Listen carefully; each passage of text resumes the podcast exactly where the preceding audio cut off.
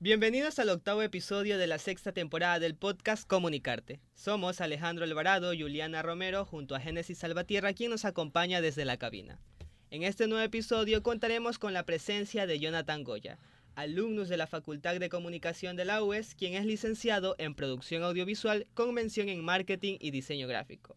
Junto a nuestro invitado abordaremos el tema El poder de contar historias en las fotografías. Jonathan, qué alegría poder compartir contigo este espacio. ¿Cómo están? Es un placer estar aquí con ustedes. La verdad les agradezco muchísimo por la invitación. Eh, esperemos que sea un espacio divertido y sobre todo eh, para que la gente que escucha esto aquí pueda aprender sobre fotografía. Jonathan, ahora informaremos un poco de tu trayectoria para que nuestros seguidores te conozcan. Como ya lo mencionamos, Jonathan es alumno UES. Trabajó en Ecoavisa como productor y postproductor del programa Visión 360 y en Jirafas Producciones. Y actualmente se desempeña como director de su productora Goya Films, además de ser el content manager en el departamento de marketing de la UES. Jonathan, un interesante recorrido laboral y profesional que has forjado, y sobre todo que cuentes con tu propia productora, así que estamos ávidos para que nos compartas tus experiencias. Jonathan, debido a que lideras tu propia productora, cuéntanos, ¿cómo surgió la idea de Goya Films? ¿Cuáles han sido las experiencias más interesantes que has vivido como productor independiente desde la apertura de tu productora? Bueno, pues em, les cuento que esta idea surgió cuando yo estaba en la universidad justamente estaba con un grupo de amigos y queríamos crear una productora entre, entre nosotros. Pero a la final, pues mis amigos se echaron para atrás y la verdad es que yo me quedé muy entusiasmado con la idea. Y dije, pues, o sea, si ellos no quieren, pues obviamente yo sí quiero, así sea que sea solo, así sea que sea poco, pero lo voy a hacer. Entonces em, hice un préstamo, me acuerdo clarito, un préstamo de 500 dólares. Le, dije a mi papá, préstame 500 dólares que me quiero comprar una cámara. Entonces me compré mi primera cámara. Paréntesis, yo no sabía que me gustaba la fotografía antes de escoger mi carrera. Muchos eh, escogen su carrera porque tal vez les apasiona algo o dicen me gusta esto de aquí, quiero ver qué tal me va. La verdad es que yo en el momento que recién empecé a estudiar, ahí me di cuenta que recién me apasionaba la fotografía. Entonces em, le dije a mi papá, préstame 500 dólares que me quiero comprar una cámara que era una Nikon 7100, me acuerdo clarito. Y así empecé, con una cámara, solamente con una cámara, sin luces, sin nada más que una cámara. Empecé pues em, a fotografiar a familiares, amigos cercanos. Mis primeros trabajos los hice gratis. Creo que eso es algo muy importante. Cuando recién empiezas no te tienes que desesperar. Porque muchas veces uno dice, chuta, eh, tal vez no me sale un trabajo o no me, no me va a pagar bien. Por más que tú tengas el conocimiento, tienes que tienes que ser paciente, ¿ya? Entonces, yo los primeros 10 trabajos los hice gratis. Por ahí me acuerdo que una tía eh, me dijo, mijito, toma una foto a, a, un primito mío y me fue dando algo. Pero obviamente yo no lo hacía con ese fin, sino yo lo hacía con el fin de aprender, con el fin de crear portafolio, que es importantísimo. Entonces, eh, esos fueron mis primeros pininos, por así decirlo, en el tema de fotografía. Ya más adelante, eh, pues contacté a unos amigos, empecé a tocar puertas ya. Ya con tu portafolio, tú ya empiezas a tocar puertas. Ya tienes algo que mostrar. Te vas a un cliente y le dices, mira, tengo esto de aquí. Obviamente al principio uno, como ya recién empieza a cobrar, tampoco lo hace tan costoso porque uno quiere coger los trabajos. Claro. Entonces, eso fue lo que hice. Empecé a tocar puertas, empecé a mostrar mi portafolio y pues las cosas se me fueron, se me fueron yendo de a poco, de a poco a poco. Y pues le volví a mi papá los 500 dólares y de ahí me empecé a comprar un juego de luces, un juego de flash, que rebotadores, que difusores, todo con lo correspondiente a lo que ya necesitaba ya para un set fotográfico. Entonces, básicamente fue eso. Así nació la idea de Goya Films. Y pues ahora, gracias a Dios, pues sigo con mi, con mi emprendimiento. Eh, lo sigo manejando y me va bien, gracias a Dios. Siempre me ha parecido interesante el escuchar cómo alguien disfruta de hacer lo que hace, que en, este caso casi ni se considera trabajo porque es algo que te apasiona. Y en tu caso, que es tu negocio propio. Y Jonathan, te comentamos que hemos revisado la cuenta de Instagram de Goya Films y tu portafolio en Behance, donde observamos fotografías increíbles. ¿Crees que es posible contar una historia a través de una sola fotografía o sería necesario crear una serie de conjunto de imágenes para el fin propuesto? La verdad es que, o sea, yo creería que depende de la historia que quieras contar. Ya depende muchísimo. Tal vez te voy a poner un ejemplo. En, dentro de mi portafolio, eh, bueno, más adelante se los voy a contar. Dentro de mi portafolio, bueno, tengo varias eh, imágenes. Algunas son de cumpleaños, algunas son eh, de naturaleza. Entonces, por ejemplo, si quieres contar una historia de una persona, por ejemplo, Tengo una, tengo una sesión de fotos muy chévere que es de una señora de 40 años que la verdad tenía un alma de 25. Entonces ella era muy animada, muy divertida, ella solita me dio muchísimas ideas de todo lo que quería. Entonces cosas como esas se pueden contar en una sola foto. Pero cosas como por ejemplo em, tal vez una boda o tal vez em, algún tipo de evento pues sí sería una serie de imágenes porque pasan cierto tipo de cosas durante el evento. Entonces, yo diría que las dos. No, no, te, no te puedes decir o es esta aquí o es esta acá. Yo diría que fácilmente pueden ser las dos. Y dependiendo de la perspectiva que le quieras dar, como que el enfoque, también cambia como que, o sea, la visión, ¿no? Si yo quiero contar mi historia desde mi punto de vista o del punto de vista, por ejemplo, mencionabas la boda, yo quiero contarla desde el punto de vista de cómo lo ve el novio, la novia. Exactamente. Claro, también eso influye. Claro. ¿Y es algo que lo consultas antes de realizar como que las fotos o...? No, la verdad es que no. O sea, siempre, siempre consulto con el cliente si obviamente tiene una idea, alguna idea eh, creativa, porque muchas veces muchos te dicen, por ejemplo, em, cuando hay bodas en sí, eh, muchos, muchos novios están entusiasmados o las novias están entusiasmadas y dicen yo quiero esto, yo vi esto y esto y esto. Y es cuando tú tienes que decir, cálmense un poquito, entiendo que estén entusiasmados, pero no podemos abarcar todo tampoco. Podemos hacerlo, sí, pero ahí es cuando tú tienes que aterrizarlos y decirles, miren, ¿saben qué? ¿Qué les parece si hacemos esto aquí, esto acá? Y obviamente las ideas les gustan. Y las aterrizas y, y salen cosas buenísimas. Pero sí, depende de la perspectiva también del fotógrafo, de lo que quiera contar y cómo lo quiera contar. Muy interesante la respuesta. Y tomando en cuenta lo dicho, cuéntanos, ¿qué elementos crees que son claves y que no deberían faltar al momento de contar una historia que queremos que impacte a través de la fotografía? ¿Cuáles son esos trucos o técnicas que se deben tener en cuenta en todo momento? Te cuento que para mí un elemento así clave, clave siempre va a ser la iluminación el tipo de iluminación que tú uses te cuenta de diferentes maneras una historia. Entonces, eh, un fotógrafo para mí siempre tiene que aprender, eh, siempre tiene que estar aprendiendo técnicas de iluminación. Desde lo más básico, obviamente, cuando empiezas, hasta lo más pro, para querer contar bien una historia. Entonces, para mí eso es un elemento clave, muy clave. Obviamente ahí ya vienen otros temas de usar diferentes tipos de difusores para que la luz no sea muy fuerte, por ejemplo. Entonces, pero sí, yo siempre eh, estoy tratando de em, educarme en cuanto a los temas de iluminación, porque para mí eso es un tema muy, muy, muy clave. Que te salga bien una foto como tú la quieres, como realmente quieres contar tú la historia. Ese para mí es un elemento súper, súper, súper importante y clave. ¿Y a la hora de la edición? Eso también ayuda. Entonces, si tienes una, una foto que no está bien iluminada, eh, le vas a subir mucho en, en, el, en el tema de la de la postproducción, entonces se, te va a hacer mucho grano, entonces se va a ver fea la foto. Entonces es importante por eso que te digo. Y obviamente en, en, edición también puedes jugar muchísimos con los colores, pero siempre y cuando tú tengas una, una foto bien tomada, tú la puedes jugar con lo que tú quieras, con los seteos que tú quieras en, en la postproducción. Yo recuerdo que cuando vi mi clase de fotografía, dirección fotográfica, el docente nos dijo que cuando una foto está bien tomada desde el inicio, con toda la iluminación que quieras, este, puedas ahorrarte el proceso de edición. Si no lo quieres, procura hacerlo perfecto desde un inicio con la fotografía. Y ahorita que mencionas este, los procesos de edición, somos conscientes, yo como diseñador, este, de todos los softwares que hay para editar este, fotografías y hacer un sinnúmero de ajustes según nuestros requerimientos. ¿Cuál es tu opinión sobre la edición y el postprocesado de las fotografías? ¿Crees que estos procesos pueden ayudar a contar una historia? Claro, claro que sí, como les acabo de decir y como tú lo dijiste hace un momento. Eh, siempre que tú tomes una foto, o sea, que tú sepas que está bien tomada, que le veas hasta el más mínimo detalle, que inclusive te ahorra hasta tiempo el hecho de que tú seas detallista al momento de tomarla. Porque supongamos que estás tomando, eh, no sé, una foto tal vez para, mm, qué sé yo, bueno, pongamos el ejemplo de bodas otra vez.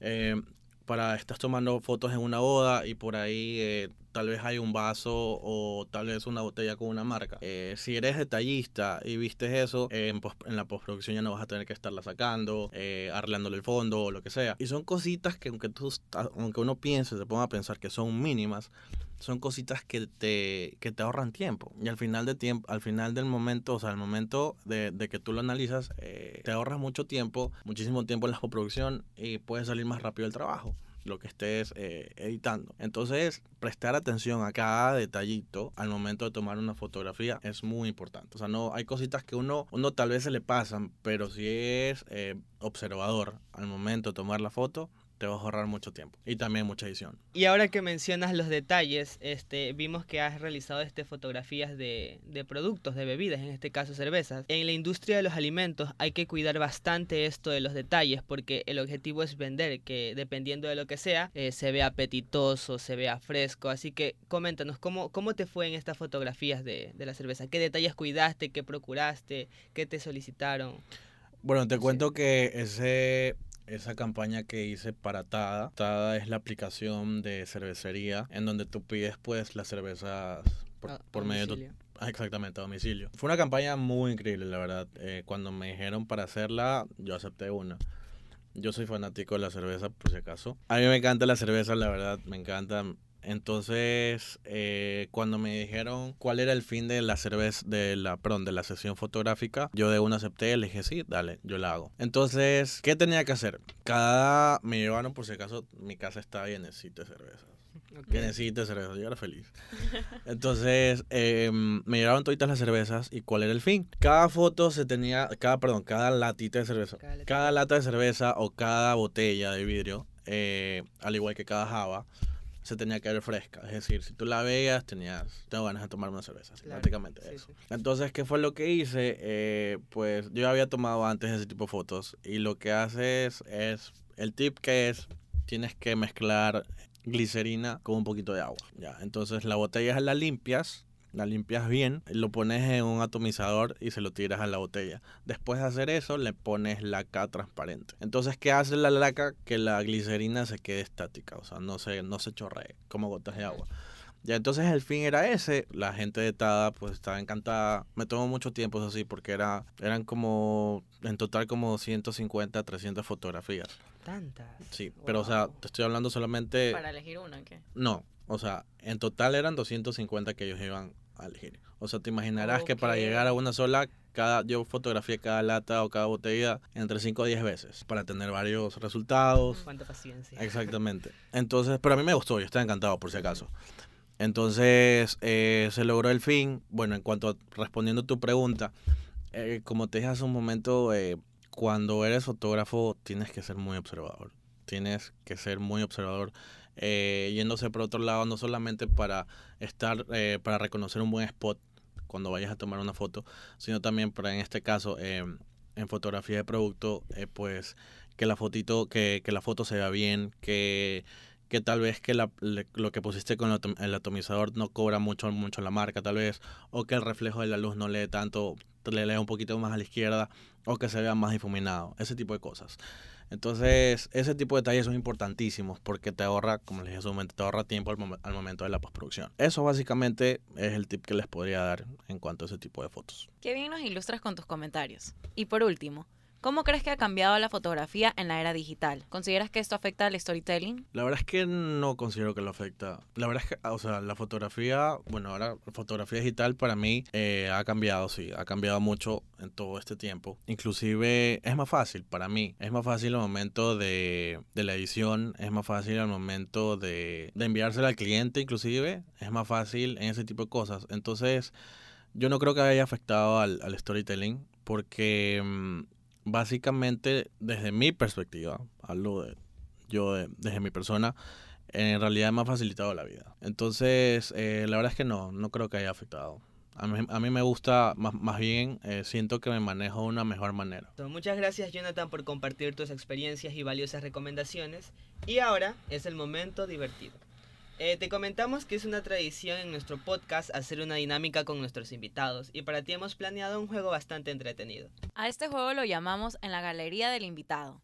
En esta ocasión te mencionaremos un número aleatorio y tú deberás mostrarnos la foto de tu galería con ese número, describirla y contarnos la historia detrás de esa foto. ¿Estás listo? Ok, vamos a ver qué sale. Ok, bueno, empiezo yo. Vamos con la foto número 7. Ya, esta foto de aquí eh, tiene mucha historia, la verdad. Esta foto aquí fue tomada en pandemia.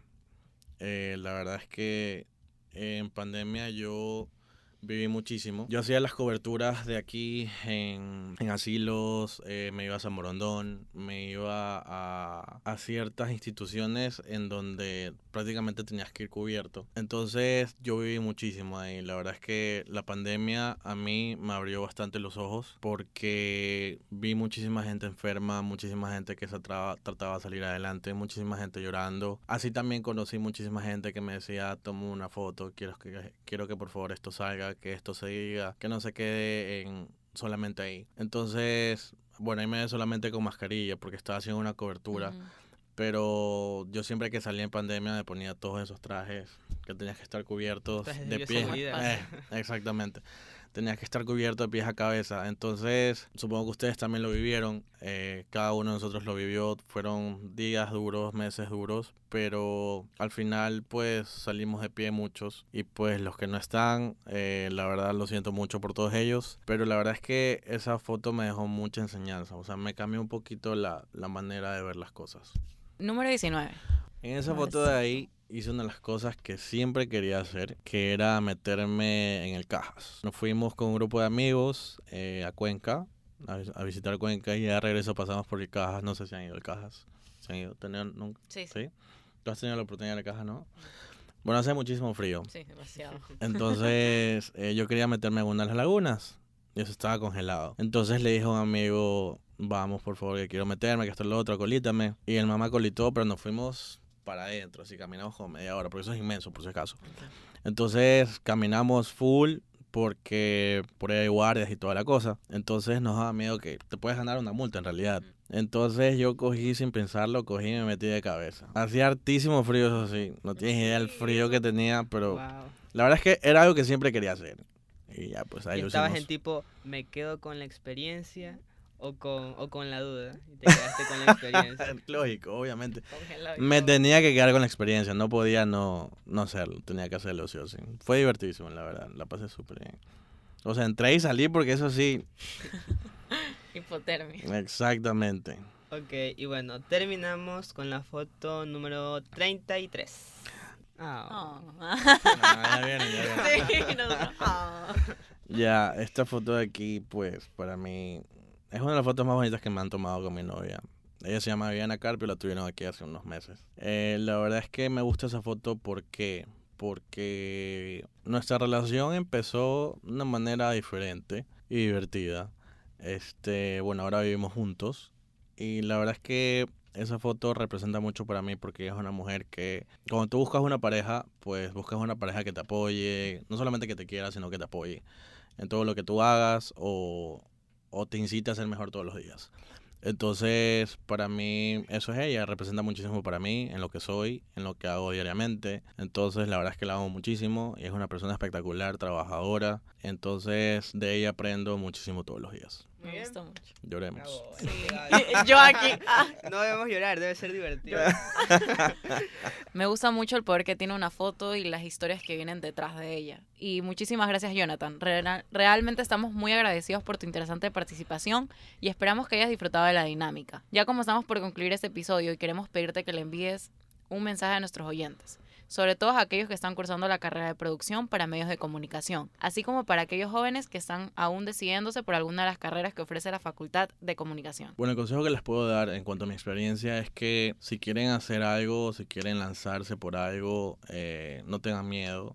No permitan que si una persona dice que no, inclusive puede ser hasta un familiar o un amigo cercano, no, no lo hagas, no lo dejen de hacer por eso de ahí sino que sigan los que les gusta, sus sueños, sigan su corazón y así sea a poquito, de a poquito, a poquito, a poquito, día a día, uno va a ir aprendiendo hasta que la consigue. Así de fácil. Muchas gracias, Jonathan. Hemos culminado con este octavo episodio de la sexta temporada de Comunicarte, entrevista que nos ha dejado con conocimientos y experiencias muy interesantes. Jonathan, una vez más, gracias por habernos acompañado en este octavo episodio, realmente muy gratificante el tema que hemos conversado. De nuestra parte, recibe los mayores éxitos en tu trayectoria profesional y personal, y que en tu recorrido sigas creando nuevas aventuras en el mundo de la fotografía. No, les agradezco muchísimo a ustedes por la invitación. Hace un par de años yo estuve ahí en la misma silla de ustedes, entrevistando gente y la verdad es que les digo a ustedes, sigan adelante y les deseo los mayores éxitos. Cualquier cosa, estoy a las órdenes. Gracias. Estamos agradecidos con nuestros oyentes por acompañarnos una vez más en este interesante episodio y esperamos que lo hayan disfrutado tanto como nosotros. No se olviden de seguirnos en nuestras redes sociales, en Instagram, arroba comunicarte-podcast para que sigan pendientes de nuestro interesante contenido y no se pierdan ningún detalle de los próximos episodios. Hasta la próxima y esto fue Comunicarte. Comunicarte.